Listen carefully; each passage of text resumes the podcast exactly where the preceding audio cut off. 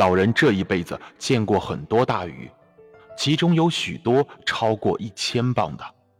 他的前半辈子也曾逮住过两条这么大的，不过都是和别人一起逮到的。他还从来没有独自一个人逮住过这样的大鱼。而现在只有他一个人，在这个看不见陆地的影子的海域。在跟一条比他曾见过、曾听说过的更大的鱼紧拴在一起。最有意思的是，此时此刻他的左手仍然蜷曲着，像紧抓着的鹰爪。但是他就会复原的，老人想，他当然会复原，来帮助我的右手。有三样东西是兄弟，那条鱼和我的两只手，一定会复原的。真可耻！他竟会在这个时候抽筋。在老人想这件事的时候，那条鱼又慢下来了，正用他惯用的速度游着。真是弄不懂他为什么跳出水来。老人想，简直像是为了让我看看他个头有多大才跳的。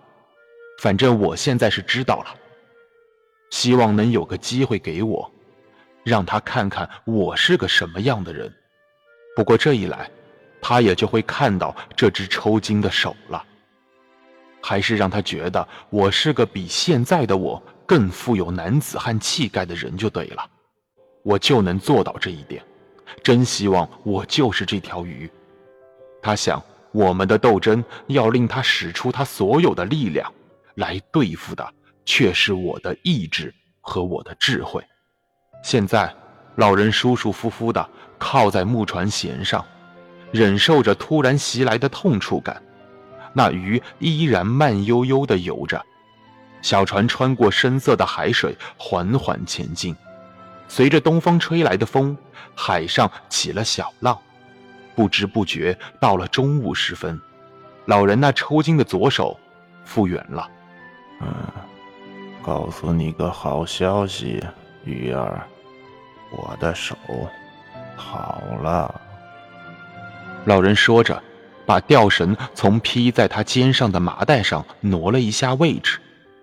他觉着舒服，但也很痛苦。然而他根本不承认，那是痛苦。